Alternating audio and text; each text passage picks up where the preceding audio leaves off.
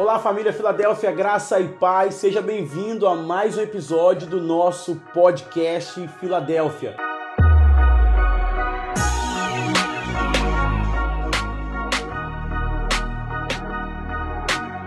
Eu sei que Deus está falando com você. Então, se você estiver na academia, no trânsito, indo para o trabalho, no transporte público, eu não sei, no Uber, você vai ouvir esse podcast, com certeza vai impactar a sua vida. Então, fica com a gente aqui, porque hoje estamos com muitas surpresas para aquilo que Deus vai fazer na nossa história e na sua vida. Então, Deus te abençoe. Vem conosco nesse episódio do podcast Filadélfia. E hoje em especial, nós temos um convidado aqui, eu já vou apresentá-lo, mas nós estamos no mês de outubro e o mês de outubro é o nosso mês de aniversário da igreja. Nesse mês de aniversário, nós queremos contar a nossa história. São 21 anos de história, Deus tem feito muitas coisas e nós queremos compartilhar isso. Então vamos compartilhar isso em quatro episódios, ok? Os primeiros sete, sete anos, os segundos sete anos, os terceiros sete anos e sonhando com o futuro. Então acompanhe a gente nessa trilogia, nesses capítulos do nosso episódio que vai ser poderoso. E hoje eu tô com ele aqui, que é o nosso pai espiritual, é o nosso apóstolo, é o fundador da Filadélfia, é um homem de Deus que compartilha tanta vida conosco. Eu estou aqui com o apóstolo Ozeni. Seja bem-vindo ao nosso podcast, apóstolo. Obrigado por estar aqui participando né, desse podcast e também contando um pouco de história, né? E, aliás, dizem né, que velho tem muita história. Né? é um legado, um legado de é, Deus, né, apóstolo, na sua vida. Mas é, são histórias que vão abençoar a sua vida, né? História de coisas boas e coisas ruins pelas quais nós passamos, mas que podemos tirar muita lição disso vai ser um tempo precioso. Glória a Deus. Vai ser muito divertido o que Deus tem para nós aqui. Então nós vamos compartilhar algumas coisas aqui. Vamos contar que antes dessa Filadélfia teve outra Filadélfia, não é isso, apóstolo? Isso. Quer começar a compartilhar um pouco para a gente disso aí? Pois é, a Filadélfia ela é, está, foi edificada, né, digamos assim, que em duas etapas, né? Uhum. Teve a primeira Filadélfia que a gente começou em 1993 lá em, no bairro de Jardim da Penha tá? E depois teve a Filadélfia, que é atual, né? Que está aqui até hoje, que estamos com 21 anos. Mas a primeira Filadélfia mesmo, ela começou em 1993, quando né, eu havia deixado a denominação batista tradicional, a Convenção Batista, porque eu fui batizado com o Espírito Santo de Deus em Brasília, e então Deus me mandou abrir uma igreja. Foi, essa foi uma experiência muito bonita tá, que aconteceu, porque eu não queria abrir igreja. Batista não abre igreja, Batista abre congregação, uhum. congregação de uma igreja. Mas como eu estava fora da denominação, eu não queria abrir igreja. Mas aí o, é, o Senhor me impactou muito fortemente em Brasília, né, desde que eu fui batizado com o Espírito Santo, lá num congresso de batalha espiritual com Cindy Jacobs, Uau. Peter Wagner. Primeira vez que Peter Wagner veio ao Brasil, eu estava lá. E aí que, que aconteceu? É, o Senhor começou a trabalhar meu, no meu coração sobre isso e ficou muito forte. Mas eu não queria abrir a igreja. Mas Deus me deu até o nome, Batista Filadélfia. E mandou eu ir para Jardim da Penha. Eu falei, como eu vou para Jardim da Penha? Jardim da Penha é um bairro rico, não tem galpão nenhum lá. Como é que eu vou abrir igreja lá? E sozinho, sem ninguém. Mas aí aconteceu que a gente tinha um grupo que trabalhava libertação aqui em Vitória, um grupo de umas seis famílias, mais ou menos, esse grupo, que a gente estava trabalhando, na época, era uma época de avivamento, Valnice Milhomes estava espalhando avivamento no Brasil inteiro, foi uma época do mover de Deus na nação, então muita gente sendo batizada com o Espírito Santo, e aí o que, que acontece? Acontece que esse grupo que estava comigo me insistiu para abrir a igreja. Você já tem a palavra de Deus, abre a igreja. Eu falei, não, não vou abrir assim não. Mas aí numa noite, né, eu é, acordei às três horas da manhã e o Espírito Santo falou para mim assim: você não vai abrir a igreja, não? É para você abrir a igreja. Aí eu disse para o Senhor assim: tá, então eu vou fazer o seguinte: eu vou abrir a Bíblia, uhum. vou colocar o dedo em cima de um texto e se é o Senhor que está me falando, tem que estar tá escrito lá que a glória do Senhor vai comigo. Uau! Rapaz, quando eu abri a Bíblia, eu coloquei o dedo em cima, exatamente isso. E a glória do Senhor seguirá diante de vós. Falei, caramba, Uau. então não tem mais dúvida disso, né? E aí o que que acontece? Mas aí eu ainda fui ainda, dei uma de Gideão. Gideão. Gideão. O Gideão falou mais forte. Aí eu falei, Senhor, se só mais uma vez, para eu não ter dúvida, dá esse mesmo texto para uma pessoa da, da, da minha equipe de libertação essa mesma madrugada. Aí no outro dia estava no banco trabalhando, trabalhava na Caixa Econômica, uma hora da tarde eu saía do banco, é, um carro estava me esperando para me levar para casa para fazer libertação das pessoas lá. Aí uma das pessoas dentro do carro disse assim: Pastor, eu tenho essa noite o Espírito Santo me visitou e me deu um texto para te dar. Uau! Eu falei: Caramba, eu já sei, é esse texto aí. Falei o texto, o endereço todinho para ela. Ela falou: Como o senhor sabe? Eu falei: Porque foi eu que pedi o senhor para dar esse texto para uma pessoa da nossa equipe. Eu disse: Ó, não tenho dúvida, podemos ir para Jardim da Penha. No mesmo dia, nós achamos um galpão. Uau. Uma oficina que estava fechada, Aham. tá? Alugamos o, a oficina. Veja bem, a oficina é um lugar cheio de graxa. Aham. Todo óleo esparramado para todo lado. Sim, sim. Sujo. Aham. Nós entramos naquele local, rapaz, foi um trabalhão para limpar aquilo. Mas limpamos. E ali fizemos o primeiro culto. Isso foi em abril de 93. E a partir dali, nós começamos a Batista Filadélfia lá em Jardim da Penha, em 1993, abril de 93. O grupo cresceu muito em questão. che- Chegou julho, Uhum. então, quer dizer, abril, maio, junho, julho, quatro meses, nós tínhamos aproximadamente 500 pessoas dentro da igreja. Uau, quatro meses de igreja. Quatro meses de igreja. Saiu com oito famílias? Eram oito famílias? Oito- Seis famílias. Seis famílias. Então, em, em oito, em quatro meses, foi para 500 pessoas. Aproximadamente 500 pessoas. Uau. 480, 470. Isso é o sobrenatural de Deus. Só, É. só Deus para fazer dessa forma. Rapaz, a gente ficou assim impactado, porque a igreja superlotou, enchemos Uhum. o galpão, um tempo de avivamento, começamos a, a, a- trabalhar com os jovens, e isso, mas isso por quê? Porque esse impacto grande assim é porque, primeiro, porque a gente estava no, no mover de avivamento na cidade de Vitória. Aham.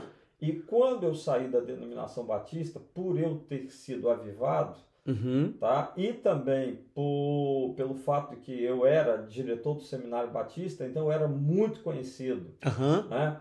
E eu estava fazendo um trabalho nessa época numa igreja em Mata da Praia com os jovens, né? E o que que aconteceu? A igreja, é, na época lá, era uma igreja que tinha menos de 12%, 12 pessoas é, convertidas a Jesus em um ano. Uau. Então não era nenhum por mês. E o pastor me chamou para trabalhar lá, eu fui trabalhar lá com ele e no mês de janeiro nós ganhamos 120 pessoas na praia, no evento chamado Verão Gospel. E aí o povo ficou doido. Então, quando eh, os diáconos pediram ao pastor da igreja que eh, calasse a minha voz dentro da igreja, aí eu saí dessa igreja. Uhum. Aí quando eu saí foi que aconteceu, né, uns dois meses depois, o início dessa igreja aí. Então, quer dizer, explodiu tudo, né? Uma igreja que nasceu arrebentando tudo. E nessa, nessa época, na Mata da Praia, você já tinha sido batizado com o Espírito Santo? Eu tinha sido batizado com o Espírito Santo. Eu falei para o pastor, eu tinha saído do seminário porque eu tinha Aham. sido batizado com o Espírito Santo. Eu pedi para sair da convenção. Mas ele que insistiu que eu fosse para lá. Eu falei, "Eu vou, te, vou dar- vou arranjar problema para você. ele falou, não, vem para cá porque eu quero avivar a minha igreja. Hum. A proposta dele era avivar a igreja dele. Uhum. Só que o que ele não contou é que a, a- os diáconos, A diretoria a dele? diretoria dele, não aceitou. Uau. Não aceitou. Aí, para não causar, causar confusão na igreja, eu me retirei. Os Entendi. diáconos né, é, deram esse, esse comunicado a ele, aí eu me retirei da igreja para deixar o ministério dele lá sem, sem é, trazer confusão para ele, entendeu? Então, em um ano ali, foi 120 pessoas que ganhou para Jesus na... Não, em um mês. em um mês. Só no mês de janeiro. Só no mês de janeiro. É, Uau. E não tinha internet. Não tinha nada, mas a gente, a gente era muito louco, cara, louco por Jesus. Então o que, que a gente fazia? O mês de janeiro, quatro finais de semana. Foram quatro sábados montando palanque na praia de Camburi. Uau. Tá? Eu, hoje você vê o Jesus Vida Verão que o pastor Evaldo faz lá em Vila Velha. Aham. Quem começou esse projeto em 1993 fui eu aqui em Vitória. Uau. Comecei aqui em Vitória Uhum. pagando do bolso as bandas de São Paulo para vir para cá, tá entendendo? Tirando dinheiro do bolso mas cada final de semana chamava-se Verão Gospel. Uhum. E no Verão Gospel, e no primeiro mês que a gente fez, primeiro ano, foi mais de 120 pessoas aceitaram Jesus. E elas não só aceitaram Jesus, mas foram para a igreja com a gente. Uhum. Você tá entendendo? Não é só aceitar Jesus na praia, você não sabe onde o cara vai, não. Uhum. Foi um evangelismo acompanhado ali, Foi né? um evangelismo que nós trouxemos esses 120 para a igreja. Teve mais decisões, mas quem ficou na igreja foi 120 pessoas. Uau, em um mês, Em um 120 mês. pessoas. É, uma, bombou a igreja, né? E não tinha internet, não tinha é, é, recurso hoje igual Nenhum. tem essa geração. Nenhum recurso. Mas uma coisa que me chama a atenção aqui, que o senhor falou, é, é o poder do Espírito Santo, né? O poder do Espírito Santo, é aí que está o segredo da coisa. Era um to- A gente era cheio do fogo, meu irmão. Então a gente colocava fogo onde ia.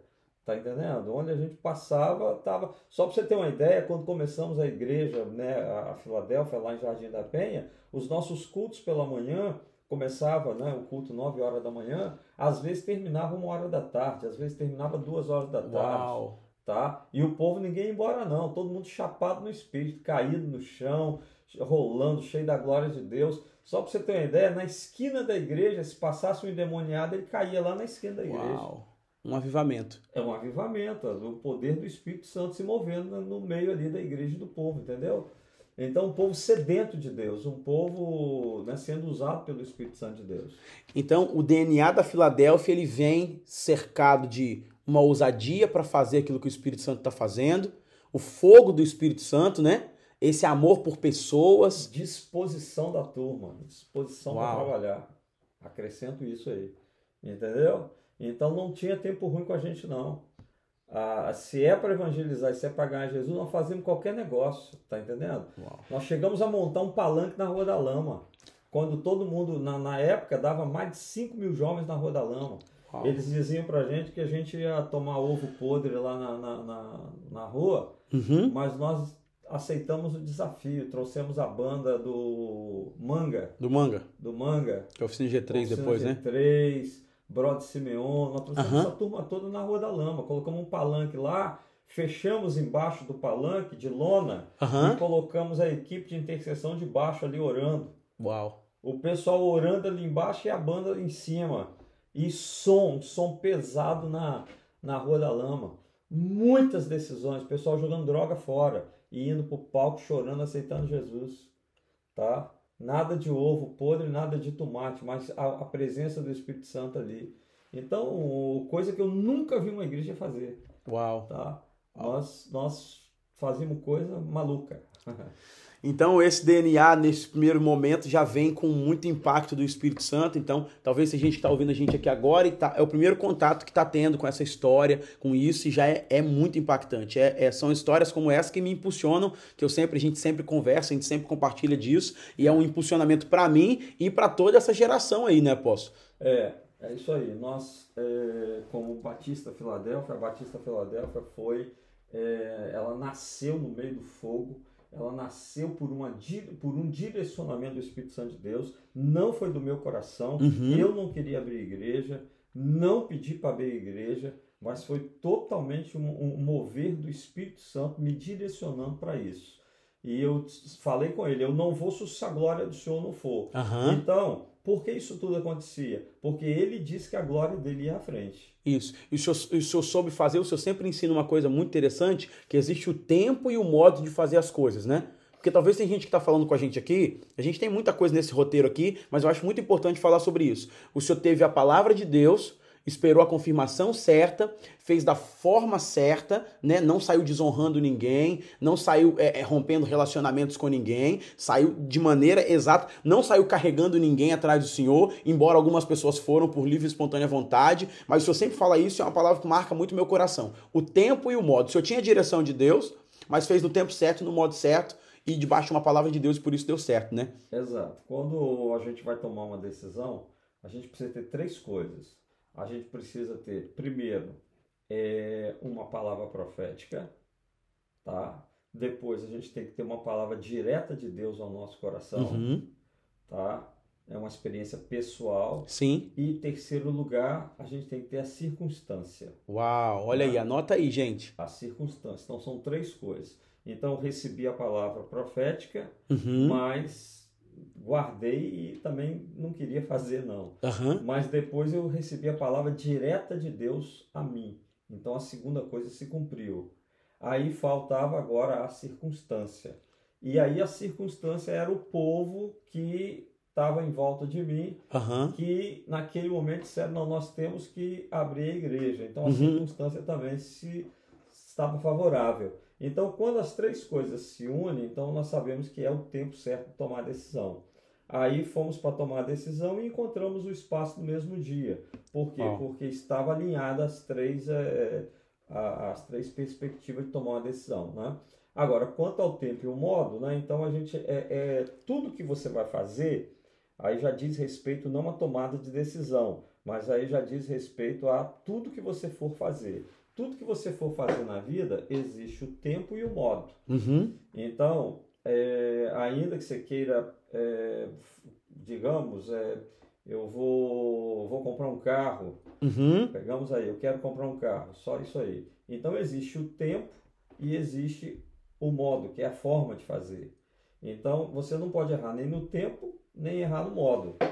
Isso é outra coisa, né? Então, veja bem, é, se você for comprar um carro, é, ainda que seja o tempo certo, mas se você fizer da forma errada, você pode errar na questão Uhum. das prestações, Sim. na questão do, do, é, Do ano e modelo, do né? ano, modelo, essa coisa toda. Então você tem que sempre ajustar na sua vida, em tudo que você vai fazer, o tempo e a forma e o modo de fazer. Porque às vezes você, por exemplo, você quer confrontar uma pessoa, a pessoa fez alguma coisa, você quer, quer confrontar essa pessoa para poder acertar. Mas você tem que esperar o tempo de fazer isso e o Uhum. modo de fazer. Porque se você faz, ainda que seja do, do- no tempo certo, mas do modo errado, da forma errada, Isso. na frente dos outros, Uau. isso é a forma errada. Você tem que sab- sempre trabalhar a forma correta. Tudo existe uma forma correta e uma forma errada.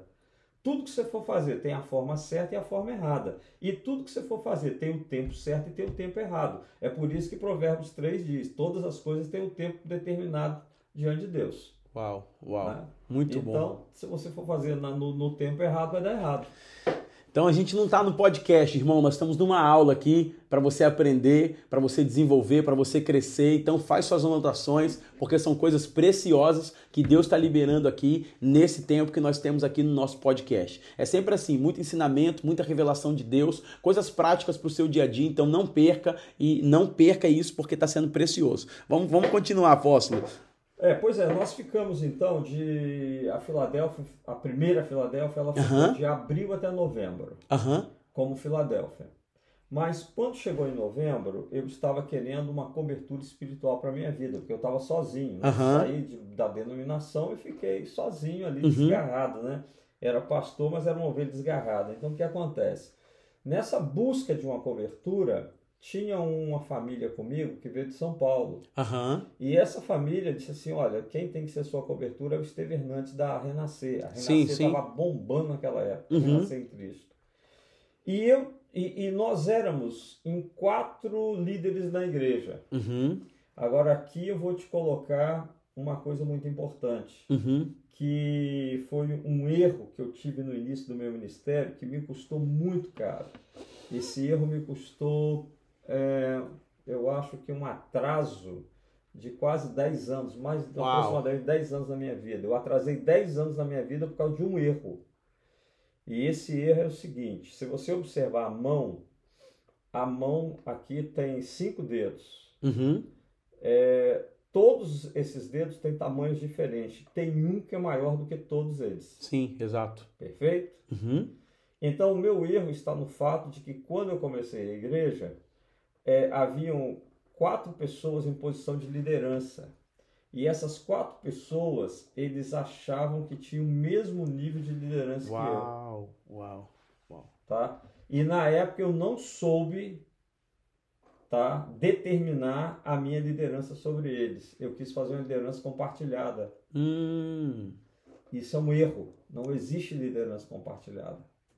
Todo corpo existe um cabeça, Todo, né? cor- todo corpo tem cabeça. É, e não tem várias cabeças, Não né? tem várias cabeças, é uma só.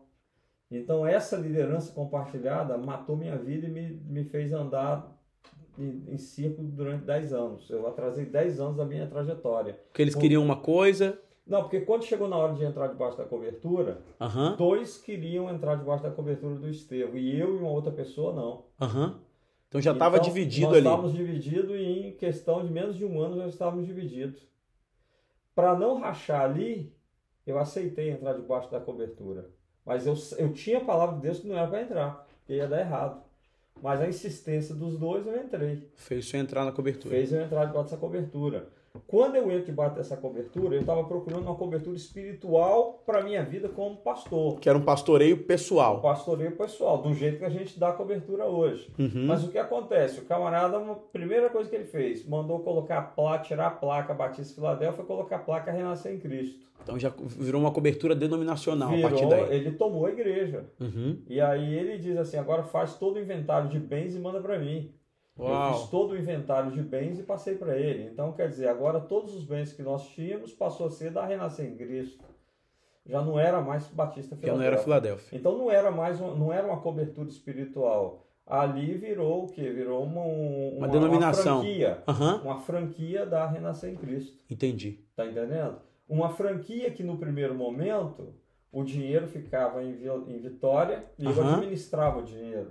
Uhum. Nessa administração eu abri sete igrejas Renascer em Cristo. Eu abri Guarapari, abri Jacaraípe, abri Barra de São Francisco, abri é, Baixo Guandu e fui abrindo, Vila Velha, fui abrindo igrejas. E daqui eu mantinha tudo, mantinha aluguel de pastores, Aham, administrava tudo. administrava tudo, pagamento de pastores, você tá entendendo? Até a coisa funcionar, né? Aham. E só que quando São Paulo viu que Tava crescendo. que aqui que eu estava crescendo muito e que né, tava e eu mandava cota de televisão para São Paulo. Aí São Paulo fez caixa único, Uhum. Unificou tudo. unificou e com o caixa único o dinheiro ia, mas não voltava. Então os pastores aqui chegavam lá, os caras estavam passando fome, não tinha dinheiro, o salário deles não veio. Ah, não tinha dinheiro para pagar o templo, não tinha dinheiro para pagar a casa pastoral. E aí nós tivemos que tomar a decisão de, de, de sair debaixo dessa cobertura, né? Aham. E isso me custou muito caro, né? Então, A maneira que o senhor saiu a agora, maneira né? como eu saí, né? Então eu tive que sair. Em 95 eu saí, quer dizer, foi, foi dois anos, né? Aham. Passamos lá, saí. E nesses dois anos o senhor abriu sete, Sete igrejas. sete igrejas em dois anos, né? Em dois anos. Uau. Fomos abrindo igreja e, e líderes. Uhum. né? É um negócio maravilhoso. Né? E aí tem igreja até hoje daquela época, né? A Aham. igreja de Vila Velha, o pastor Alcemir Pantaleão, Aham. fui eu que abri aquela igreja ali. Foi implantado. Foi implantado na minha época lá em, lá em Vila Velha. Ele está lá até hoje, debaixo da placa dele, porque nós saímos juntos Aham. né, e tal. E aí é, tem essas situações todas aí, né? Que ficou aí. E em do- 95, então, nós saímos e aí mudamos. Aí foi outro erro. Aham. Porque eu saí, quando eu saí, todo mundo veio comigo. Ficou só duas famílias lá. Uau. Mais de 500 pessoas. Não, Mais de 500 pessoas. Uau. Todo mundo veio comigo. Aí nós começamos a, em frente à, à UFES, a comunidade evangélica Uhum. do Espírito Santo. Então a comunidade evangélica, mas aí houve uma situação com o Esteve Hernandes lá, com a, com a Renascer, que nós deixamos tudo que havíamos conquistado, nós deixamos. Não saímos com nenhum microfone, ficou tudo. Estúdio, todo equipamento de som importado, dois carros, Uau. tudo, deixamos tudo. E aí cada um teve que, para cultuar a Deus na comunidade, cada um levou sua cadeira de praia. Sua cadeira de praia. Começamos com a cadeira de praia novamente. Pela segunda vez começamos com a cadeira de praia. Entendeu? E aí crescemos rapidamente também. Entendeu? Crescemos rapidamente. Foi um tempo, mas só que um muito desgaste isso. Aham. né? Isso nisso teve muito desgaste, tá? E a comunidade, né, passou por algumas situações, eu tive problema de divisão, Uhum. e aí em 98 e 99 eu entreguei a comunidade fui para o Rio de Janeiro. Fiquei dois anos no Rio de Janeiro, né? Mas é, hoje eu entendo, na época eu não entendia, Aham. mas eu estava em, em crise, eu estava com burnout, Aham. não sabia Esgotamento. totalmente estressado, esgotado. Eu atravessei aquela ponte ali chorando, dizendo nunca mais eu volto para essa cidade. Uau. Eu estava arrebentado. Foi dois anos para me tratar e sem saber que eu estava nesse estado emocional né, destruído, completamente destruído, né? E fui para o Rio, lá no Rio fiquei quietinho lá, mas nesse tempo de dois anos no Rio, eu abri um seminário no Rio, na comunidade Vila da Penha, Aham. formei 22 pastores na Vila da Penha. Uau, uau. Tá. Nesse tempo que o senhor foi ficar quietinho. É, fui me tratar, né? E aí formou 22 pastores. Formei 22 pastores. E a gente vê outro aspecto aqui do DNA da Filadélfia, que é essa capacidade, essa unção, essa graça de Deus para formar líderes através de um ensino e, e revelação da palavra, né? Exato. Porque num tempo que o senhor estava se refugiando para descansar, o senhor, Deus te usa para fazer isso. Isso é in- incrível, né? É, nós nós a- a- é, formamos 22 pastores dentro da comunidade evangélica da Vila da Penha. Então, nós proporcionamos ao pastor Ari Caetano a Uhum. possibilidade de abrir trabalhos e de ter uma base de pastores formada dentro do ministério dele. Foram Uau. 22 líderes, né? Formados e né, muitos ungidos, muitos consagrados ao Senhor, né? A- Aliás, quase todos foram consagrados ao Senhor. Hoje ele tem ministério é, em Cabo Frio, Aham. tem ministério em vários lugares lá de pastores que eu formei. Uau. Tá entendendo? E por aí foi. Tem ministérios em outros lugares formados por mim ali. E aí eu abri também uma comunidade em, nesse tempo no Rio de Janeiro, em Jacarepaguá, lá na, Ita, na Taquara. Taquara. Na Taquara. Comecei na casa de um irmão, Uhum. na sala dele. E saímos de lá, um espaço alugado, um grupo bom, um grupo de aproximadamente quase 100 pessoas, tá? E um grupo é, economicamente sustentável, Uhum. entendeu?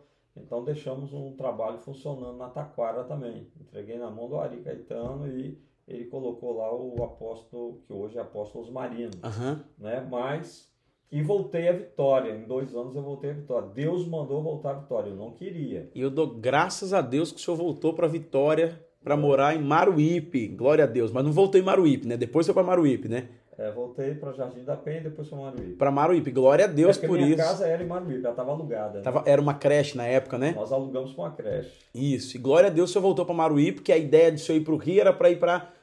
A minha ideia de ir para o Rio era para ir para a Itália. É, Esse era o meu sonho, era ser missionário na Itália.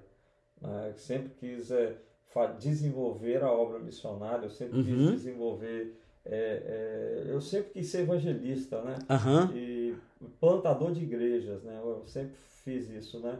Mas aí o Senhor mandou retornar para Vitória. Eu retornei para a comunidade que eu havia aberto, né? Comunidade em frente à UFS, a comunidade evangélica do Aham. Espírito Santo. Quando eu retornei para lá, o pastor João Carlos era o pastor da igreja, Sim. tá? E ali eu fiquei o ano de 2000 e 2021. Ah, 2001. 2001, é. Isso. É, 2001. Fiquei 2000 e 2001. Sendo que eu tive que sair no meio do ano, né? No meio do ano de 2001, porque eu estava é, apenas sentado na cadeira sem fazer nada. Não tinha mais suporte Não- financeiro. Não, tinha suporte financeiro, não tinha. Eu tive que trabalhar, Aham. né? arranjar trabalho, trabalhar para sobreviver. Mas também é, eu fui tolhido de fazer as coisas na igreja. Aham. Né? O senhor teve que recomeçar mais uma Aí vez. eu, nesse momento, eu subi ao monte, orei, entendi de Deus que era para eu dar início a um trabalho novo. Eu, na época, até chamei o João Carlos, a liderança da igreja, e disse: Olha, se quiserem me mandar para Guarapari, eu vou e abro um trabalho lá. Se quiser me mandar para Jacaraí, para qualquer lugar que vocês quiserem me mandar, eu abro um trabalho lá. Aham. Mas aí a liderança achou por bem eu continuar na igreja, eu fiquei na sede. Sim. Só que depois eles viram que eu estava morrendo sentado na cadeira, né? Uhum. Aí a própria liderança chegou para mim, alguns irmãos, e disseram assim: rapaz, sai e abre igreja, que esse é o seu chamado. Uhum. Aí, mais uma vez, voltei lá atrás na Batista Filadélfia. Eu disse: caramba, eu tinha a palavra para abrir a Batista Filadélfia. Agora nós já passamos por tanta luta, dificuldade, agora eu estou aqui dentro da comunidade, que eu também havia aberto, mas eu falei: não, Aham. agora chegou a hora de abrir a Batista Filadélfia de novo. Aí é onde eu saí, me recolhi na minha casa, fiquei sozinho, sem ninguém comigo, Aham. entendendo? Dessa vez eu acertei. Aham. Pô, da- o meu erro lá atrás, ao sair da Renascer, que eu levei todo mundo comigo. Levou todo mundo. Tá? E isso é, é quebra, né? Quebra de aliança. Aham. Então essa quebra de aliança me fez dar uma volta de sete anos. Uau. né? Então, quer dizer, o, o primeiro erro juntando ao segundo me paralisou. O, aí o que acontece? Eu aprendi a sair sozinho, tá? Porque lá no Rio eu tive a oportunidade de me acertar com o apóstolo Esteve Hernandes, Aham. me acertei né, com ele, ele me abençoou, me liberou do, do, do estrago que eu havia feito aqui, né? Uhum. essa coisa toda, né? Então, é, tudo acertado, é, ensinamentos aprendidos. Então agora vou fazer a coisa da forma certa. Saí sozinho, fiquei na minha casa e em outubro de 2001 comecei a Filadélfia. Aham. Outubro de 2001. Outubro de 2001 começamos a Filadélfia. Primeiro culto na, na área da minha casa ali, tá?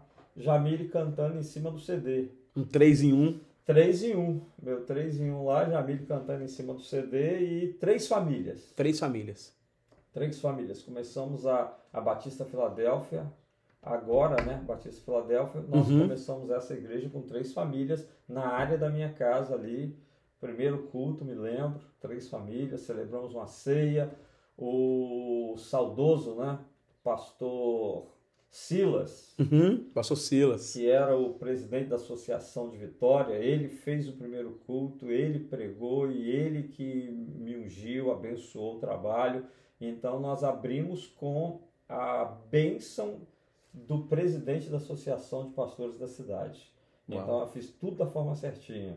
Então a igreja estava iniciando debaixo da bênção, debaixo da autoridade maior da cidade, Que era o presidente da Associação de presidente da Pastores. Associação de Pastores. E, é, e como é, é, é importante ter esse entendimento, né, apóstolo? Porque depois, se o senhor, se o passar por algumas situações, a- é, o senhor teve esse entendimento da importância. Tanto que a Filadélfia hoje é uma igreja pra cidade, né? Exato. A nossa visão sempre foi cidade, né?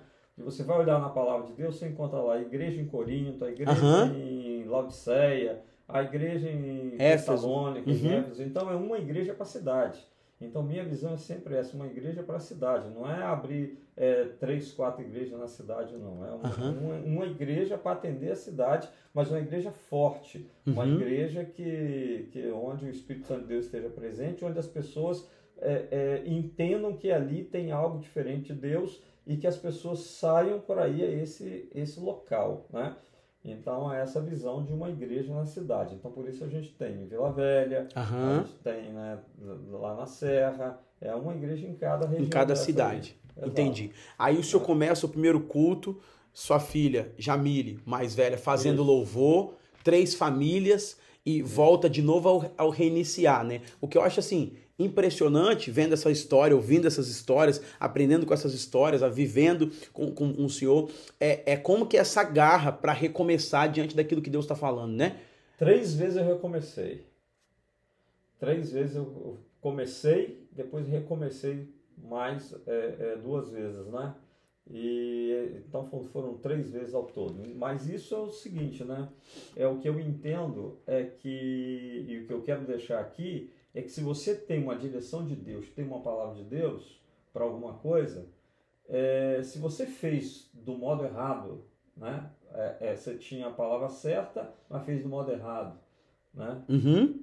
Mas aí o que, que, você, que, que você tem que fazer? Você tem que jogar no chão e começar tudo do zero. Tenta remendar, não. Hum, muito boa, muito boa.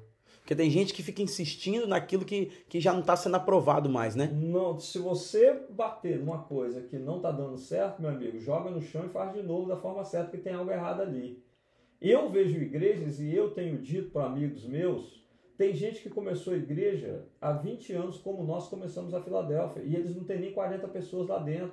Tem Uau. 20 anos e não tem 40 pessoas lá dentro. Por quê? Porque tem alguma coisa errada. Ou não tinha é, o, o- a palavra de Deus para isso, Aham. ou o, o, o, o tempo foi errado, ou o modo foi errado. Então, para que insistir nisso? Não vai dar certo, não. Joga no chão e começa do zero.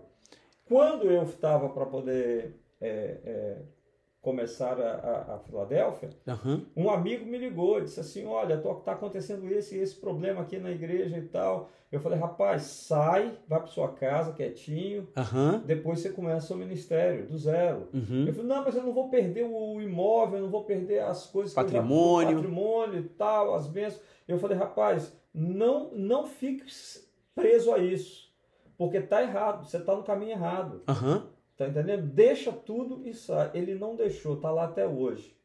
Você tá entendendo? Isso Mas- teve coragem para deixar diante daquilo que Deus falou, construir um patrimônio, deixou, né? E Sim. teve coragem também para ir lá e consertar o que ficou é, não resolvido, né? Com outro líder que o senhor passou. E assim o senhor pode começar, né? Assim eu comecei. O senhor tá falando assim de zerar para poder recomeçar. Tem gente que não quer zerar. Não quer zerar. Tem gente que não quer voltar lá Você atrás. tem que voltar lá atrás e acertar tudo que você errou. É, colher as sementes de desonra, honrar Isso. quem tem que Honrar honrar. quem tem que honrar, para depois você iniciar a plantar tudo de novo. Mas vai fazer a plantação certa, a semente certa no solo certo. Isso. E o senhor está falando uma coisa, posso, muito, que é muito interessante, e as pessoas estão ouvindo aqui a gente, vale a pena. O senhor, o senhor pegou uma geração de transição, né? Que veio do tradicionalismo, as denominações é, históricas e tradicionais, Sim. e o senhor pegou esse momento de renovo, né? E, e isso foi importante, porque as pessoas falando, é, sai daqui e vai para lá. Então, a gente está ouvindo a gente aqui, o senhor pegou essa transição, que foi histórica, geracional, e o senhor fez, é, é, teve que fazer essa ponte para o novo que Deus tinha, né? Sim. Às vezes tem pessoas que. é, é, hoje as pessoas, de qualquer jeito, querem abrir uma igreja, querem fazer uma igreja, é, é, Não, não é discordaram do líder, querem sair. O senhor pegou um momento específico, né, que estava transicionando, né, tanto do histórico para o pentecostalismo, para aquilo que Deus estava fazendo, neopentecostal, esse momento da história e um avivamento que Deus estava trazendo, e por isso houve essa transição, né? Sim, Acho sim. que vale a pena deixar claro isso. É, é tudo debaixo de uma orientação de Deus, de uma palavra de Deus. Aham. Por isso que tem que ficar muito bem claro que eu não queria abrir a igreja, mas Deus me impulsiona e eu peço a Ele uma palavra. Se a sua glória não estiver comigo, eu não vou. Isso. Tá entendendo? Então, é uma coisa que quando você está dentro da Filadélfia, você está dentro de uma igreja que Deus mandou abrir, não foi eu. Isso. Isso não aí. é do coração Aham. humano, Deus mandou abrir. Então, quando você tem a certeza, né? Você tem a certeza de que Deus mandou abrir, você precisa do tempo. Você Aham. tem o modus né, e o tempo, né? E aí juntou tudo, a gente foi embora e fez a coisa acontecer. Agora, hoje, o que nós vemos hoje acontecer é que uma pessoa prega bem, Aham. e pregar, todo mundo tem que pregar. É verdade. A profeteia é um dom dado para todos Aham. os crentes. O Todo ID mundo todo mundo que tem que pregar, cumprir. tem que cumprir. Mas o cara prega um pouquinho melhor do que o outro, ele já acha que ele é pastor. Yeah. Sendo que pastor é um dos ministérios dados por Cristo. Uhum. Efésios 4, subindo aos céus, né, ele deu dons aos homens, apóstolo, profeta, evangelista, pastor e mestre. Uau. Então, quem dá dom é Cristo que dá o dom de pastor. É Ele que levanta pastor. Só que tem muito pastor aqui que não foi levantado por Deus. Só porque tem uma, uma homilética por- boa. Exato, só porque ele prega bem, ele tem uma boa fala, Aham. né, que qualquer advogado, Pode ter, Pode qualquer ter. profissional de comunicação qualquer pode ter. profissional de comunicação tem uma boa fala. Não é porque ele tem uma boa fala que ele tem que ser pastor. Não, pastor tem que ter chamado para isso. Uau. Tem que abrir mão. Igual eu abri mão da Caixa Econômica. Que Eu era estabilidade, segurança. Mão, eu abri mão de que era trabalho tudo. federal. Tá entendendo? Abri mão de um trabalho federal por causa de um chamado. E não Uhum. me arrependo, no momento, dia nenhum na minha vida me arrependi. Então, o que eu quero dizer é que se você não tem o chamado, Uhum. só porque você prega bem, tá? E você não tem o chamado, não vai abrir igreja, porque Deus não te mandou fazer isso. Uau. Tá entendendo? Então eu acho que para ser pastor, primeiro tem que ter convicção de que Deus te chamou para fazer isso. Porque quando você tem convicção que Deus te mandou fazer isso, aí tem um versículo de Paulo a Timóteo. Paulo diz a Timóteo assim: é, quem é chamado não se embarace com os negócios dessa vida. Uau. Então você não tem que se embaraçar com nada, você tem um chamado. Uhum. Agora, quem não tem a convicção de chamado, ele vai se embaraçar com esse negócio dessa vida. É por isso que a gente vê o pastor entrando na política. Uau. Você está entendendo? Pastor se envolvendo com, com, com negócios, fazendo da igreja negócio. Aham. Por que, que os caras estão fazendo da igreja negócio? Porque eles não são chamados para ser pastores, são comerciantes. Uau. Uau. Estão no lugar errado. Uau. Tá entendendo? Porque quem é pastor não negocia. Não estou aqui para negociar rebanho, não estou aqui para negociar nada Aham. em função de ganhos, em função de dinheiro, em função de Aham. nada disso. Eu sou chamado para cuidar de ovelha. Então, a, a, diferença do chamado é essa. Uhum. Então, só que hoje os camaradas pregam um pouquinho e quer sair e abrir uma igreja. É. Então, aí eu digo, você que está me ouvindo aí nesse podcast aqui, você que está me ouvindo aí, procura saber debaixo de quem você está. Uhum. Porque Jesus disse que uns são pastores, outros são mercenários. Uau! Tá? Poderoso vice, forte. É, uns são pastores, outros são mercenários. Uhum. Tá? O, o, o, o pastor protege a ovelha. O mercenário não, ele quer a lã dela e quer a carne dela. Uau. Tá entendendo? Então, debaixo de quem você tá? Uhum. Aí tá uma palavra. Pega isso aí, meu irmão. Pega isso aí, porque é muita revelação aqui nesse tempo de podcast. Com certeza você vai ter que ouvir mais de uma vez. E hoje, né, o cara faz um canal no YouTube, né? Começa a pregar. Começa prega a pregar, tem um canal, tem uma rede social. É isso aí. e aí tem que estudar. Aí tem gente que estuda teologia não porque tem um chamado, é porque tem que fazer conteúdo na internet para alimentar o povo. Tá, e, e os idiotas ficam ouvindo essas pessoas. É isso aí. O que eu vou dizer pra você, perdoa a palavra, mas, Sim, sim. mas eu acho que se você tem um pastor, você tem que ouvir o seu pastor, o seu líder, é aquela voz. Presta atenção numa coisa que eu vou dizer para você. Eva, quando estava no jardim, ela conhecia duas vozes, que era a voz de Deus e a voz do seu marido, Aham. que era a voz de Adão. Duas autoridades sobre ela. Duas autoridades sobre ela. Só que um dia ela deu ouvido à terceira voz, que não era autoridade sobre ela. Mas no dia que ela ouviu a terceira voz, ela caiu. Era uma Nossa. voz estranha. Tem muita gente dentro da igreja que tem o seu líder, tem o seu Aham. pastor, mas ele está na internet ouvindo a terceira voz. E tá confuso. Vai cair. Vai ficar confuso. Ah, outro dia alguém me liga assim, apóstolo, olha, é, é, fulano na internet disse isso e isso. O que, que o senhor tem para falar? Eu falei, ah, você já estudou comigo, você fez um treinamento comigo e eu já te ensinei. Se você me pergunta, é porque você tem dúvida, você não confia na minha palavra. Se Isso. você não confia na minha palavra e está ouvindo terceiro, é porque você já não é mais minha ovelha. Uau! Você Uau! já está ouvindo terceira voz. Conclusão, não está mais comigo, está lá. Isso. Eu costumo dizer assim, apóstolo, que é, é muito bom, o cara vai lá, ouve no YouTube o que ele quer, da maneira que ele quer, porque tem pregação é pentecostal, é, é reformada, quer. mulher, pra homem, tem tudo que você quer. Vai lá e ouve o cara. Agora o cara é referência pra minha É vida. um shop center. Agora, agora, vai lá na madrugada e manda mensagem pra ele, ver se ele vai te visitar. Vai lá quando você estiver enfermo no hospital, manda mensagem para ele vai te visitar. Então, é um tipo de pastoreio que não tem responsabilidade. Mas é outra coisa também. Vai mais, não, não somente isso, mas eu vou acrescentar mais ainda. O Aham. seguinte, eu acho que para você se colocar debaixo de uma liderança, de um pastoreio e Uhum. ouvir uma voz, você tem que conhecer o líder, Uau. conhecer a família do líder, Isso, isso aí. conhecer o chamado do líder, conhecer o caráter daquele líder. Aí sim, quando você conhece, por exemplo, eu tenho pessoas que andam comigo há, há quase 40 anos, desde que eu comecei meu ministério Uau. lá na, na- na- ainda na tradicional. Uhum. Eu tenho pesso- pessoas, discípulos meus mesmo, andam comigo há mais de 30 anos. Porque conhece a minha vida, conhece a minha família, sabe que eu moro desde quando comecei meu ministério, há 40 anos atrás, eu moro no mesmo lugar. Conhece o caráter, o meu caráter, comem na minha mesa. Tá? Viram a criação dos meus filhos Uhum. participaram de tudo. Então, você vai jogar isso fora por alguém que você está ouvindo na internet, que você não conhece caráter, não conhece Uau. vida, não conhece nada, não sabe de onde é. Tem uma imagem bonita, mas Eu- não sabe é- a vida. Exato. Então, eu penso que é, é- é muito claro uma coisa: a ovelha conhece a voz do pastor. Uau. Jesus disse que a ovelha conhece a voz do pastor. Uhum. Então, você tem que conhecer a voz do seu pastor. Isso. E para conhecer a voz do seu pastor, você tem que ter intimidade. Essa intimidade é gerada na mesa. Uhum. Essa turma que eu digo para você que anda comigo há mais de 30 anos, nós já comemos mais de um quilo de sal junto. Tá entendendo? Aí eu pergunto para você: você comeu um quilo de sal junto com esse cara que você está ouvindo no YouTube? Yeah. Você Yeah. comeu sal com ele? Se você não comeu sal com ele, como você vai se colocar como discípulo de alguém e ouvir alguém que você não comeu sal com ele? Poderoso isso, apóstolo.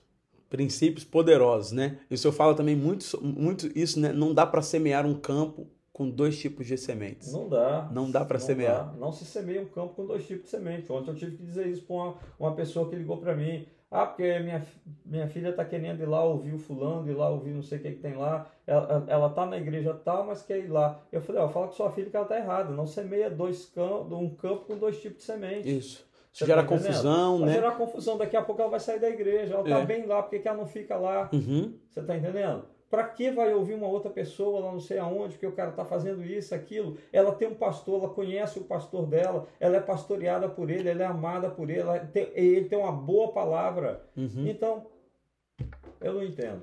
Ótimo. Mas hoje nós temos que entender que é, estamos vivendo hoje numa geração Uhum. que é a geração diferente da geração que eu nasci, que eu cresci. Sim, sim. Nós estamos vivendo hoje numa geração que não tem raiz. Uhum. Essa geração é como Jesus disse, é a semente plantada na beira do caminho. Uhum. Hoje é essa geração Y, é uma geração que ela está aqui, mas ela não tem compromisso, ela não tem raiz, ela não tem aliança. Uhum. Ela está aqui hoje enquanto ela está tá recebendo alguma coisa. Uhum. Se ela tem uma promessa de receber outra coisa no outro lugar, ela troca o que ela tem aqui Estão me oferecendo mais, promessa. eu vou, né? Exatamente.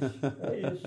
Só que isso não é evangelho. É verdade. Evangelho é ovelha e pastor. Ovelha uhum. conhece a voz do pastor e o pastor defende suas ovelhas do mercenário. Isso. Poderoso, apóstolo. Poderoso. É diferente. É diferente. O evangelho é diferente. É verdade, é verdade. Totalmente diferente. E isso choca, né? Vai confrontar com a realidade de muitas, Confronta. muitas circunstâncias aí que a gente vive na Tem nossa sociedade. gente que não quer ouvir isso. É verdade, não quer ouvir isso e aí por isso sai, né? Sai. Migra e vai ouvir onde é uma palavra confortável, Exato. uma mistura de teologia coach com prosperidade, Exatamente. onde massageia o ego da pessoa, mas o evangelho que não te confronta, ele não te transforma, né? Na realidade, eu entendo que todos nós precisamos de cura na nossa Aham. alma. Todos nós precisamos de cura. Mas é, quando a pessoa não quer ser curada, e você, como um pastor que propõe cura, você vai ter confrontos e você vai tentar trazer a pessoa para um nível de cura Aham. é, emocional, um nível de cura da- das enfermidades da alma dela. Quando você toca na ferida, ele não quer que a ferida seja tocada. Ele tá com aquela casca por cima, a ferida deu aquela casca, Uhum. mas por baixo tá, tá carne viva. Para poder tratar aquilo ali, dói. Dói. Mas só que as pessoas não querem sentir a dor para ser tratada. Ela quer que você continue colocando só é, é, aquela pomada por cima da Aham, casca. não quer doer. tratar. Não quer tratar. É superficial. Superficial. Então, o que, que acontece? Se você propõe arrancar a casca, ela foge, vai Hum. embora. É. É verdade. Entendeu? Isso aí. Glória a Deus, gente. Eu não sei você, mas eu aqui, ouvindo histórias que eu já conhecia, estou muito impactado. Então é isso. Nós vamos continuar aqui porque eu sei que está abençoando muito a sua vida. Então, é o primeiro culto, né? A gente está tá falando Sim. do primeiro culto. Isso. Três famílias, Jamile no 3 em 1, cantando, e no, no quintal, na sua casa, né? E começou ali a igreja. A bênção do, do, do pastor Silas, que Isso. Deus o tenha, que já foi para a glória, já está com o Senhor, mas que era o presidente da Associação de Pastores da cidade. E ali deu seguimento, então, em 2001, na Filadélfia. É, outubro, então, de 2001, nós começamos a Filadélfia, né? Começamos aí pela segunda vez a Filadélfia e começamos tudo do zero novamente, né? Então, você pode observar que eu sempre fui um camarada de garra, Uhum. não tinha eh, Tempo ruim. tempo ruim não. E graças a Deus também, eu quero, nisso tudo eu quero eh, fazer um, um parênteses aqui, um parênteses muito bem feito a respeito da minha esposa. Porque nada disso teria acontecido se eu não tivesse uma mulher de garra comigo. Uau. E Leila sempre foi uma mulher de garra, porque a gente tinha eh, quatro crianças. Tô quase chegando lá, hein? É, quatro crianças. Daqui a pouco você chega lá. E aí o que que acontece? Quatro crianças, naquela época, cuidando de quatro, trabalhando e ainda me dando suporte na igreja, Uhum. porque ela estava presente em tudo. Uau. Leila era daquela que ganhava neném, ela ia para a igreja até uma semana antes de ganhar neném. Ganhava neném, tá, passava, o- nem terminava o resguardo, Já estava na já ativa. estava na ativa de novo. Entendeu? Então, é, ela sempre desenvolveu um papel maravilhoso, sempre esteve do lado, sempre é, ajudou.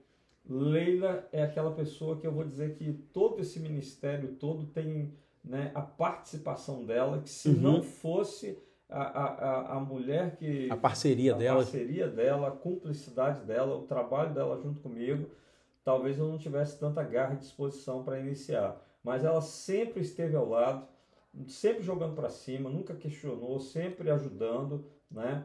E fazendo a parte dela com as mulheres, com o trabalho, com as crianças, com tudo, para me dar condições de pensar, de estruturar, de trabalhar, uhum. né?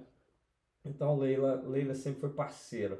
E eu quero dizer que se um pastor não tiver uma esposa parceira do lado dele, o ministério dele está fadado a. Está limitado, tá né? Está limitado. Está fadado a Porque se a esposa não vai junto, é a mesma história de Davi e Mical, né? Exato. Davi vai para o culto, Mical está em casa brava com ele. Pois é, não dá certo isso não. Tá entendendo? Então é onde eu digo. É, você que é chamado por Deus, a, na realidade, a minha primeira, eu sempre fui professor no uhum. seminário, né? Então, quando eu dava aula no seminário, na minha primeira aula, eu dizia para os seminaristas, porque eu dava aula no primeiro ano de seminário, né? São quatro anos, eu dava para a primeira uhum. turma. Então, sempre tinha oportunidade de dizer para eles o seguinte: olha, preste atenção numa coisa, você tem certeza do chamado? Tenho. Então, se você tem certeza do chamado, então é, observa bem uma coisa o primeiro ataque do diabo na sua vida, sabe qual vai ser? Não, pastor, não sei não. Então, vou te dizer, o primeiro ataque do diabo na sua vida vai ser colocar a mulher errada para você casar. Uau! Uau! Esse é o primeiro ataque. Sutilmente. Uhum. Ele vai, Davi separado por Deus. Uhum. Mas com a mulher errada. Com Milcal, Mil, Milcal. Uhum. Tá certo? Sim. Então, é a pessoa errada. Então, o Satanás sempre lhe propor a pessoa errada. Porque se você faz aliança com a pessoa errada, é, seu ministério já está destruído ali. Ele acabou antes de começar. Uau! Isso é, isso é, isso é muito forte, apóstolo. O isso é muito forte. acabou antes de começar, cara. Se você, se você casar com a mulher errada, seu ministério acabou antes de começar. Porque tá é. Ela nossa. vai ser o peso morto, ela vai jogar para trás. Uhum. E, ou então você vai ter que separar lá na frente. Isso. E aí e, pronto, acabou, acabou também. E aí, às vezes, a pessoa não é nem uma pessoa ruim, né, apóstolo? Não, uma pessoa tem, boa, né? É a pessoa é uma pessoa boa, a esposa, uma, uma, mulher boa. Nunca o diabo vai colocar o ruim na sua vida. É. É uma vai, pessoa boa. Ele vai colocar sempre a boa. Que, que vai estudar, que vai crescer. Só que a boa não é o melhor. Isso. Exatamente. Tá entendendo? Exatamente. O, o, o contrário, o contrário do melhor não é o pior, é o bom. Uau. Uau. É o bom. Exato. Porque você sempre vai cair no bom. Aham. Uhum. Você tá entendendo? Então cuidado com isso aí. Nossa, poderoso, poderoso mesmo.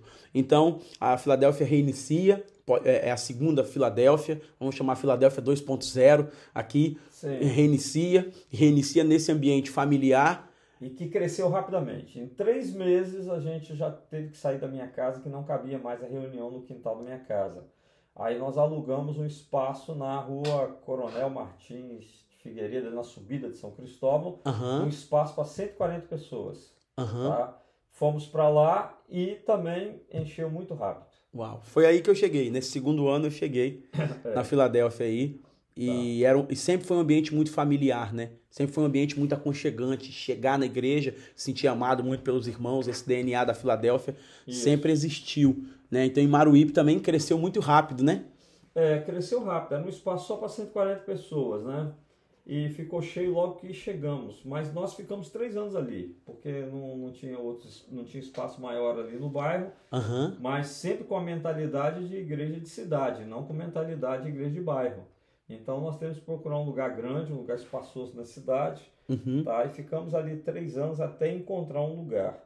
Mas nesse tempo de, de, de, de três anos ali, nós fizemos muita coisa ali. Nós começamos a preparar uma liderança, uhum. a preparar líderes. Mais uma nós... vez vem as escolas de formação, é, né? Quando eu estava no Rio, eu recebi de Deus um direcionamento para trabalhar com células. Uhum. Então isso foi algo diretamente de Deus ao meu coração, não foi por causa do mover celular, não foi por causa de René Terranova, não foi por causa disso não. Os César eu, Castellanos, né? Eu, eu, escrevi esse material que Deus me deu e eu escrevi. Eu nunca publiquei esse livro, mas eu tenho um livro com 200 páginas escrito sobre grupos pequenos e foi esse modelo que eu desenvolvi. Entendeu? Aham. Então eu só que depois eu me aliancei ao Renê, o Renê é, procurando uma cobertura, né? O Aham. Renê fez a minha cobertura espiritual porque era esse o modelo que eu queria trabalhar e Sim, ele estava mais tá próximo da realidade. próximo, né? Mas eu já tinha esse modelo, eu recebi ele pessoalmente de Deus, de grupos caseiros, grupo pequeno. Aham. E aí nós começamos a desenvolver isso e a igreja cresceu muito. Então eu tinha que trabalhar muito liderança, desenvolver liderança, desenvolver liderança de grupos, liderança de ministérios.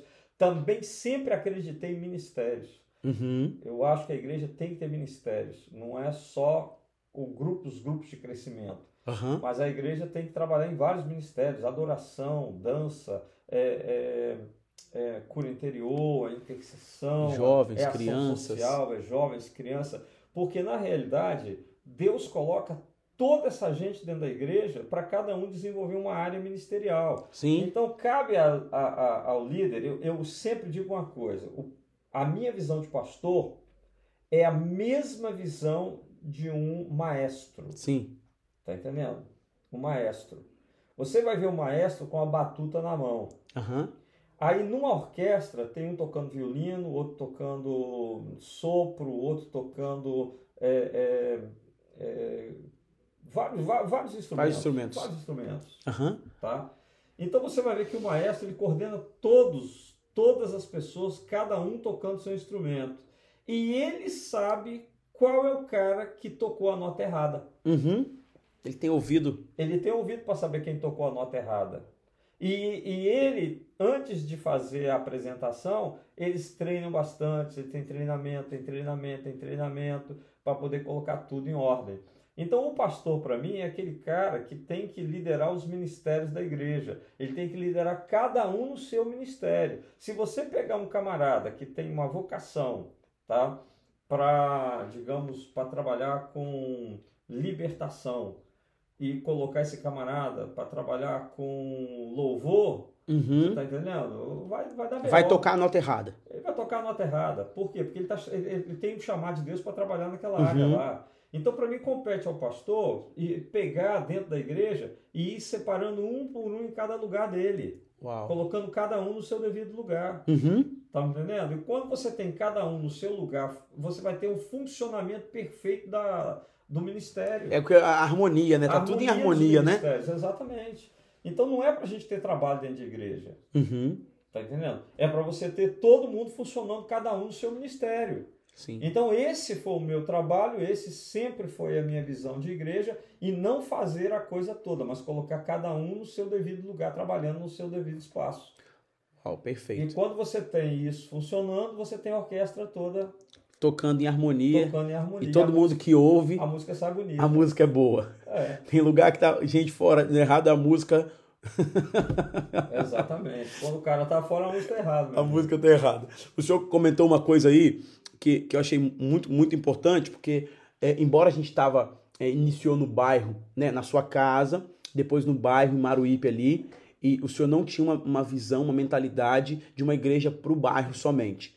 Né? Nós vemos muitos projetos iniciarem, muita gente é, é, achar que não, é, é essa visão é pastoral, né? Ah, é a gente igrejinha, todo mundo aqui, todo mundo conhece todo mundo, e fica todo mundo ali, faz um churrasquinho, e, e claro que a comunhão é boa da igreja, mas fica ali, vamos, vamos ficar junto aqui, tem até alguns modelos de igreja que Vamos fazer três tendas aqui. é, três tendas, modelos de igreja que se cresce muito. Opa, já multiplica, não dá para deixar muita gente. Enfim, é o senhor, o senhor essa visão de pra cidade. O que, que o senhor diz? Tem pastores e líderes aqui que falam assim: "Ah, não, meu negócio é aqui". Você acha que é uma visão de ministério específico ou você acha que todo pastor ele precisa pensar nessa visão aí de expandir, de ter o reino de Deus, é, é, sabe, nações, cidades, é uma coisa que a gente sempre teve muito nesse DNA, né? Embora tava ali em Maruípe, né? E- e- mas sonhando com o mundo, sonhando com a cidade, sonhando com o estado, né? E, tu- e tudo isso acontecendo, né? Tem pessoas que se limitam nisso. O que, que o senhor diria para essa visão de ministério?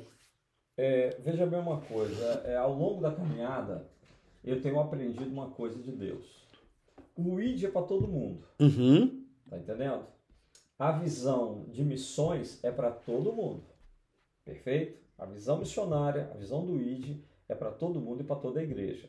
Agora, quando a gente, é, é, a gente trata de pastor, Aham. pastor, então a gente está trabalhando com um camarada que ele tem uma visão de, de cuidar de, uma, de, um- de um rebanho local. Aham. Perfeito? Perfeito. Cuidar de um rebanho local. Então, nós precisamos é, é ter essa compreensão, porque é isso aí que aqui que está a diferença. Agora, o que nós vemos é um erro estrutural. Esse é um erro estrutural. Da onde vem esse erro estrutural? Isso vem de uma ideia romana. Uhum. Então, Roma é, teve a reforma de Lutero. Sim. Na reforma, Lutero reformou a teologia, mas ele não reformou a eclesiologia. Então, o Perfeito. que, que acontece? A igreja reformada continuou com a eclesiologia católica, e nós estamos nela até hoje. Uhum. A eclesiologia católica coloca um padre em cada paróquia, tá? E nós temos um pastor em cada igreja.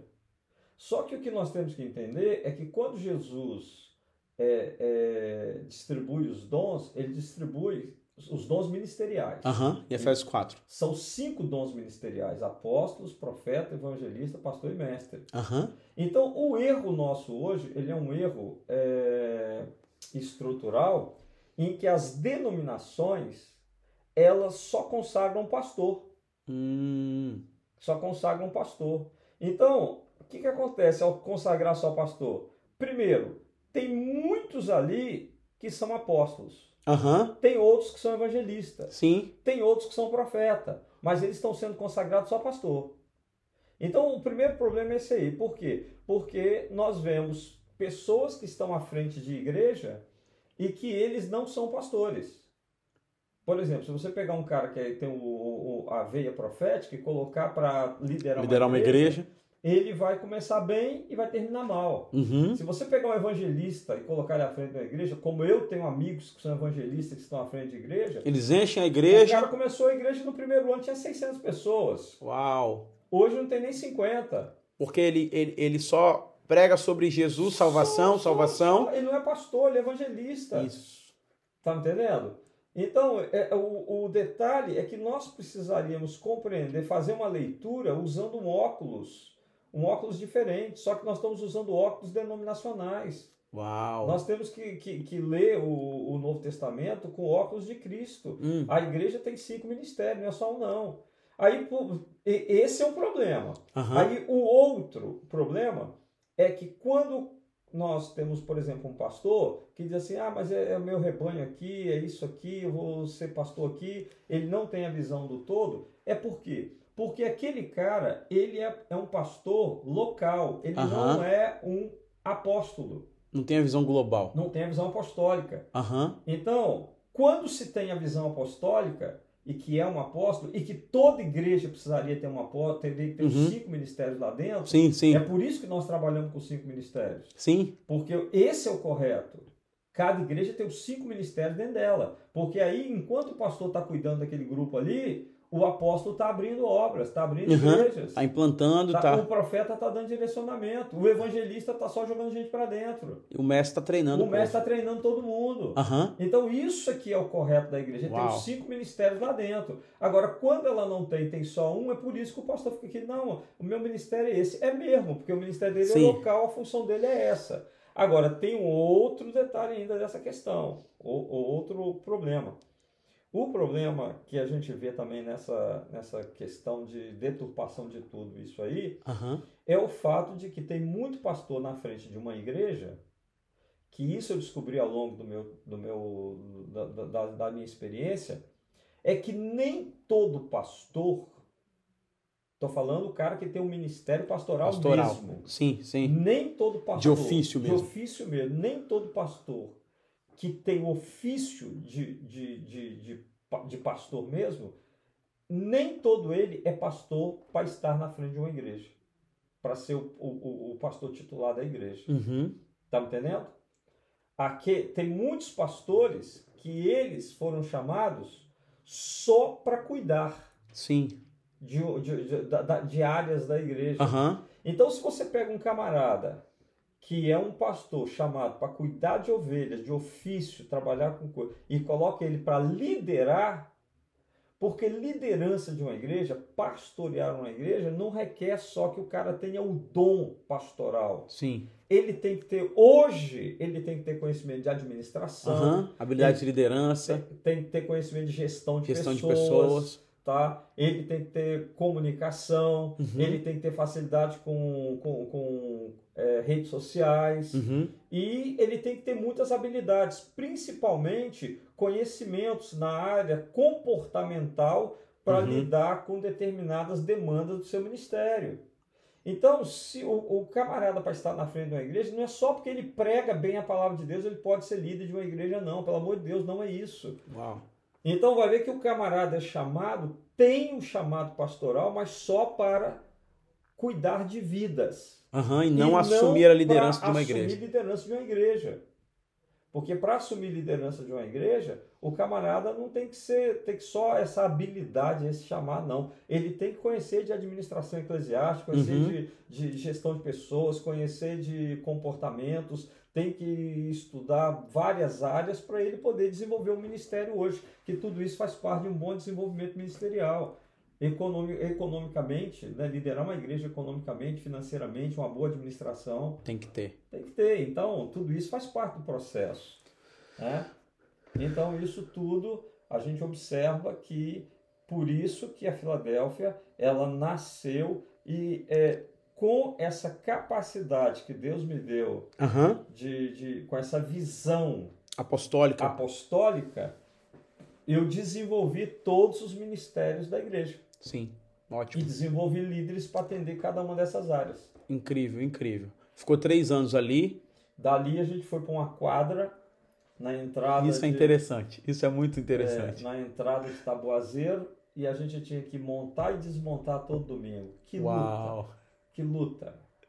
A Kombi levava o- os equipamentos para lá, Uhum. tirava à noite. Que doideira, montar e desmontar todo o culto. Tô- mon- desmontar cadeira, som, Som, estrutura de crianças, Instrumentos, estrutura de criança, instrumentos, tudo, tudo, todo domingo. De manhã montava e depois do culto desmontava. Desmontava tudo. Meu Deus. E o povo encheu a quadra. Encheu a quadra. Encheu a quadra. Na realidade, aí tem uma outra coisa. Uma outra coisa muito interessante. É, isso é ensinamento para a gente poder aprender. Uhum.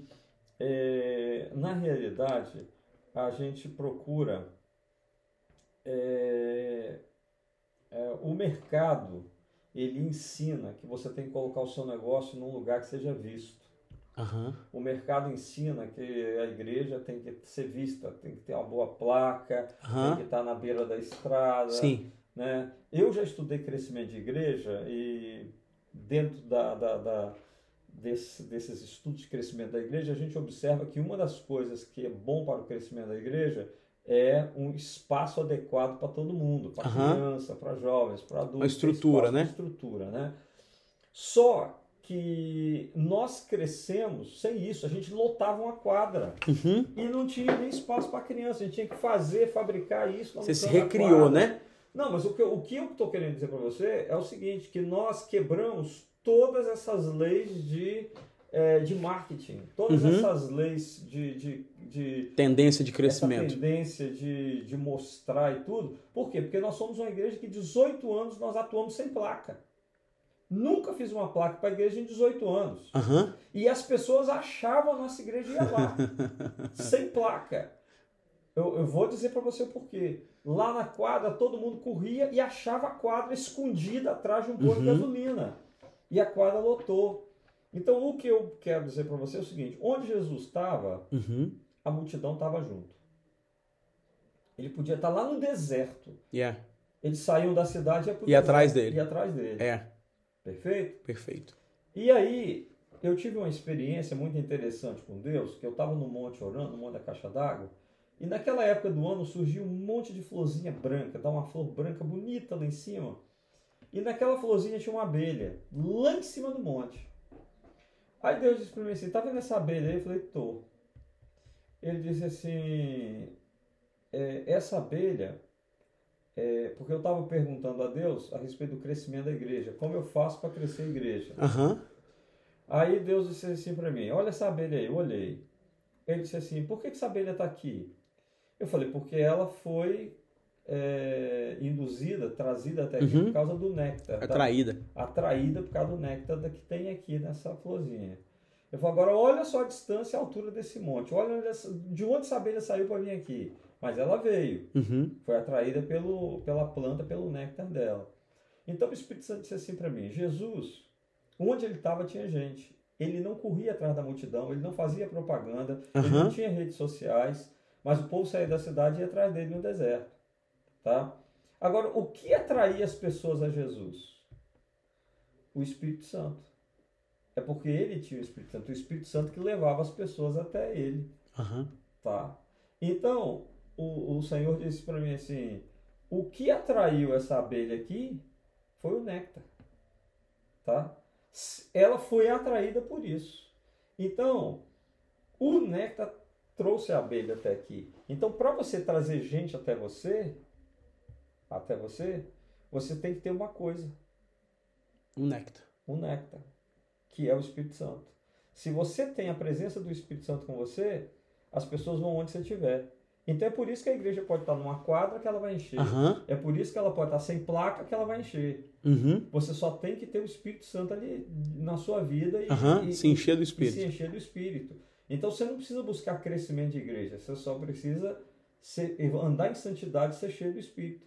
Se você estiver cheio do Espírito, as pessoas vão onde você está. Uau.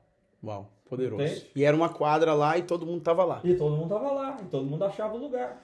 É. Você está entendendo? É poderoso. Então, hoje você tem rede social, hoje você faz propaganda disso, hoje você Uhum. faz campanha. Os caras fazem campanha para encher a igreja. Nunca fiz campanha para encher a igreja, não precisa. Uau. Você não tem que fazer campanha para encher a igreja, tem que viver Deus, viver Uau. o Espírito Santo de. Deus. Uau. de- deixa as pessoas te procurarem, por quê? Porque estão vendo vida de Deus em você. De você, você é uma fonte que jorra água para a vida eterna. Então tem que ser isso. E, e é muito importante, apóstolo, o senhor deixar, a gente deixar isso registrado aqui, o senhor falando, porque é, hoje a Filadélfia chegou onde chegou, é, começou nessa base aí, e esse coração, né, de, de saber que.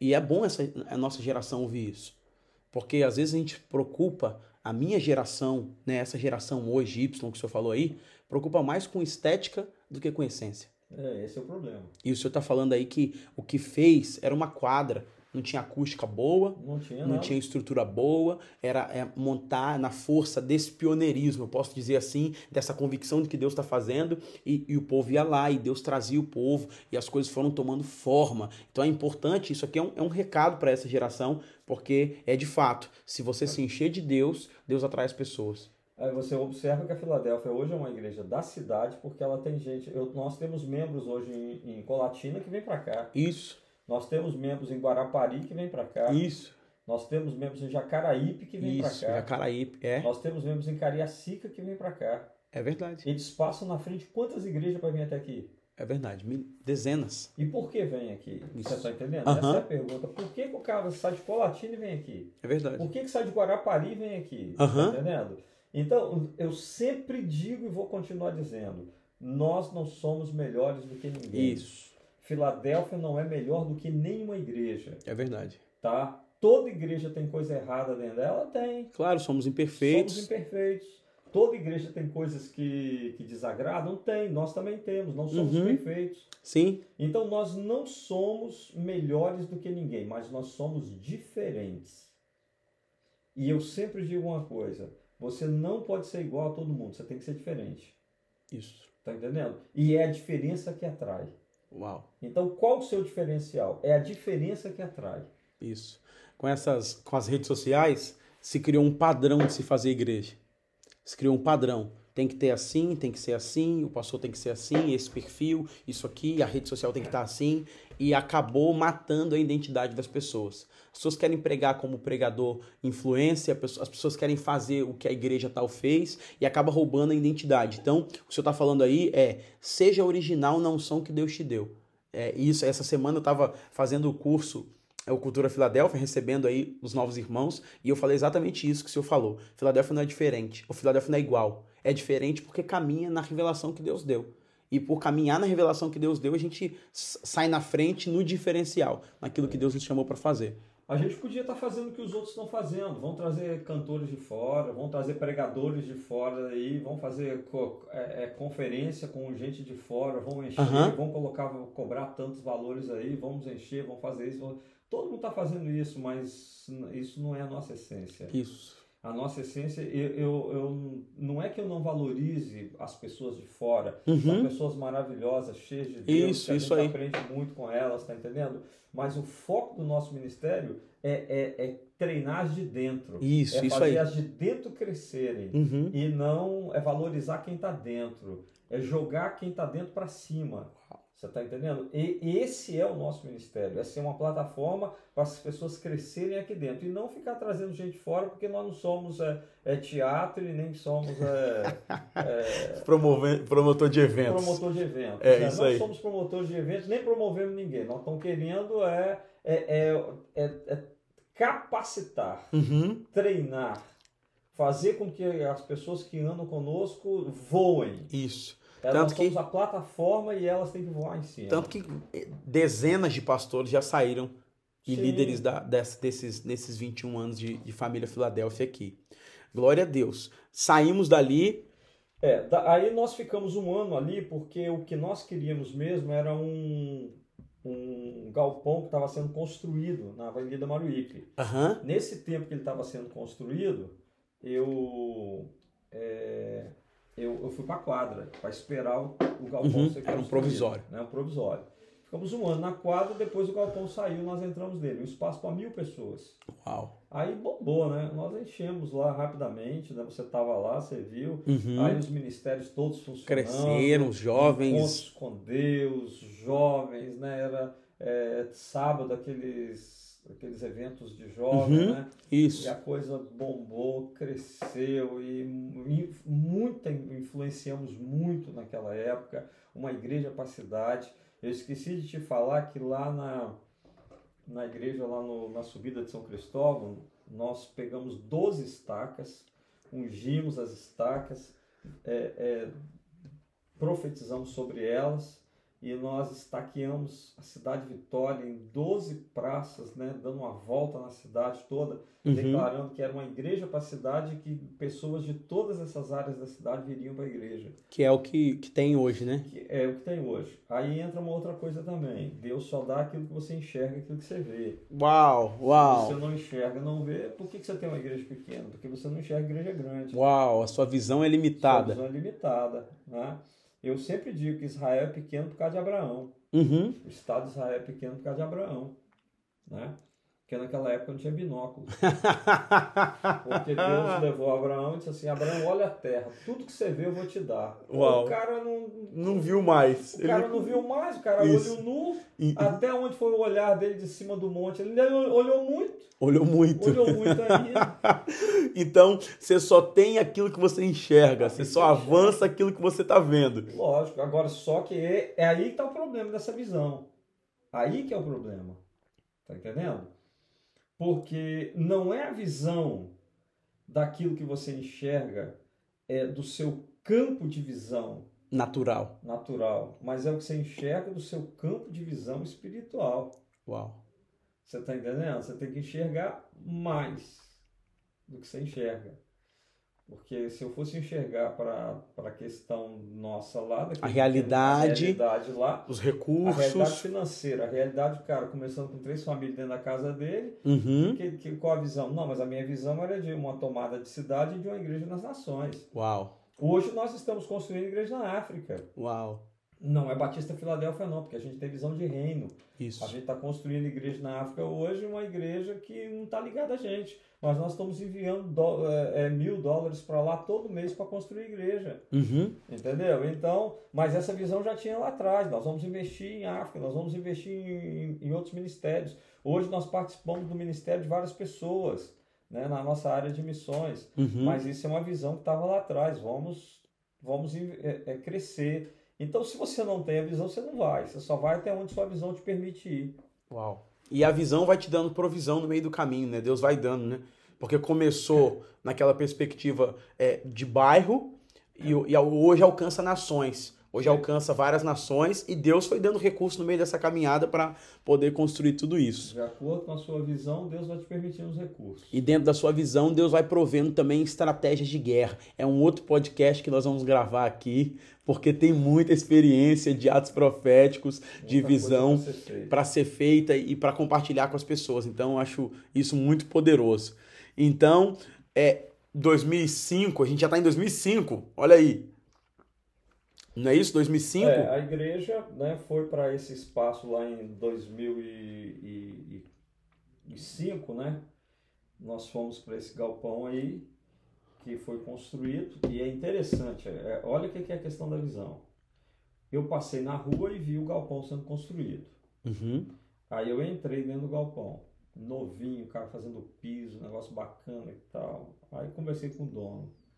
Falei, o que, que vai ser aqui? Ele falou, não, por enquanto nada, eu tô, tô fazendo para alugar. Eu falei, ó, esse lugar vai ser uma igreja. Uau. Ele falou, como você diz isso? Falei, esse lugar vai ser uma igreja, você vai alugar para mim. Uau. Tá entendendo? Esse lugar é meu. Uhum. Aí ele falou, não, mas né, o, o aluguel aqui não vai ser tão baixo não. Não, tudo bem. Mas esse lugar vai ser meu. Aí o que, que eu fiz? Chamei a liderança da igreja tá? E a gente ia para a porta do lugar, 10 horas da noite, orar e ungir a porta do galpão. Uhum. Oramos e ungimos a porta do galpão vários meses até ele, ele, ele ficar pronto para ser alugado. Quando ele ficou pronto para ser alugado, eu fui atrás do cara. Falei, e agora? Vamos alugar? Falei, vamos alugar. Aí, veja bem, a gente pagava na época, lá em, em Maruípe, a gente pagava uns 2.700, uhum. quase 3 mil reais de aluguel, Maruípe. O galpão era 12 mil. Uau! Tá. Três vezes mais, um quatro vezes mais. terrível, 12 mil de aluguel. Uau! Aí ele pediu 12 mil. Eu falei, não tem problema não, a gente dá. Os 12 Uau. mil. Negociamos, né? Porque ele queria mais um pouquinho, mas deixou por 12. Uhum. Nós entramos. Nunca fiquei devendo um mês de aluguel a ele. Uau! Tá entendendo? Demos um salto, fomos para 12 mil de aluguel. E um lugar para mil pessoas. Um lugar para mil pessoas. Então, mas você tem que ver antes, você tem que enxergar antes, você tem que. O, o recurso não vai faltar, mas você tem que enxergar. Uhum. Né? Depois, no outro podcast, a gente vai falar da compra do terreno aqui, que foi uhum. uma outra visão também. Isso, de, foi uma outra visão. De, de, então você tem que enxergar. Se você enxerga, você, você conquista. Mas você tem que enxergar. Se não enxergar, você não conquista. Por isso que, por isso que Deus, Moisés manda os espias para ver a terra, né? Deus manda Abraão é, visualizar a terra. Visualizar, é sempre visualizando. É, o processo todo é o seguinte: que que, que é a fé?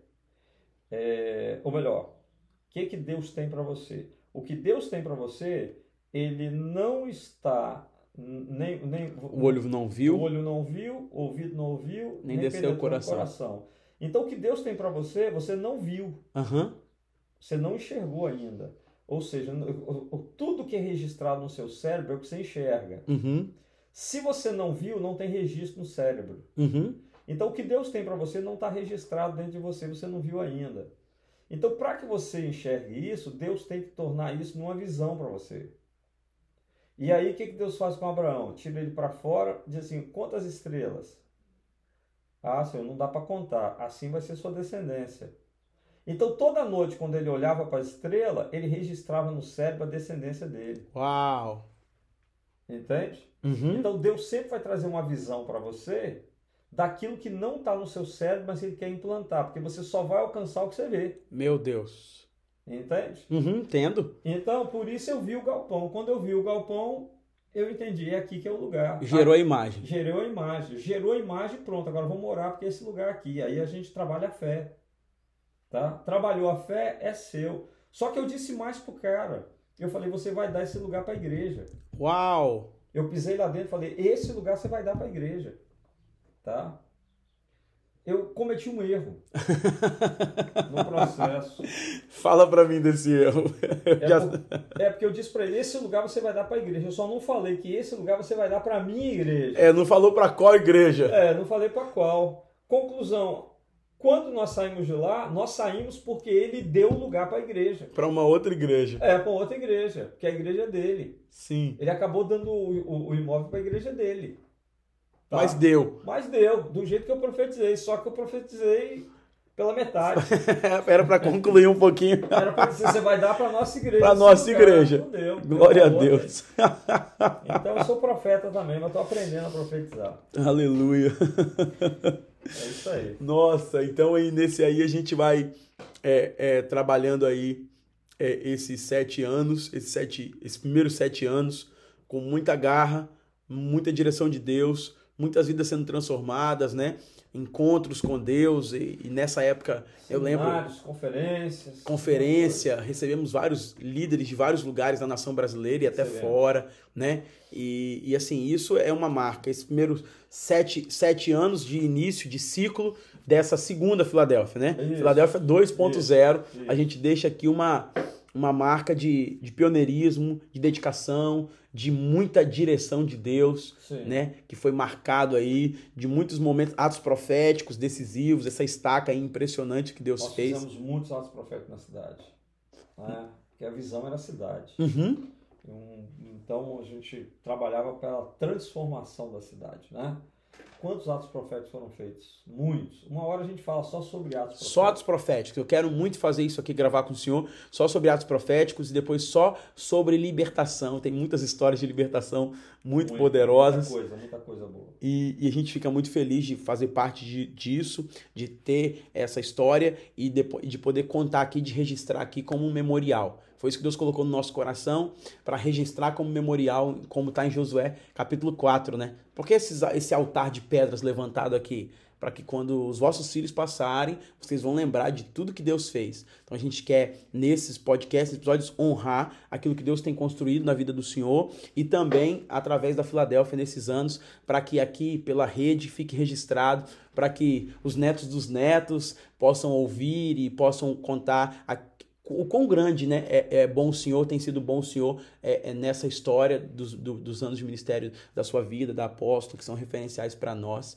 Então, deixa o Senhor aí com uma, uma palavra de, é, de, de de, de, de fechamento para a gente poder é, fechar esse primeiro episódio, mas sabendo que na outra semana a apóstola vai estar com a gente também e, e, a gente vai continuar compartilhando isso e vai ser muito bom para contar esses desafios aqui que a gente tem. Deixa uma palavra de encerramento sobre esses sete primeiros anos e para a gente poder é, deixar aqui para quem está nos ouvindo e sabendo que a gente vai ter aí mais três episódios pela frente para poder registrar isso em nome de Jesus. Ok, a palavra que eu quero deixar aqui de muita coisa a gente falou, mas eu acho uhum. que a conclusão de tudo é o seguinte: não desista do projeto de Deus na sua vida. Uau.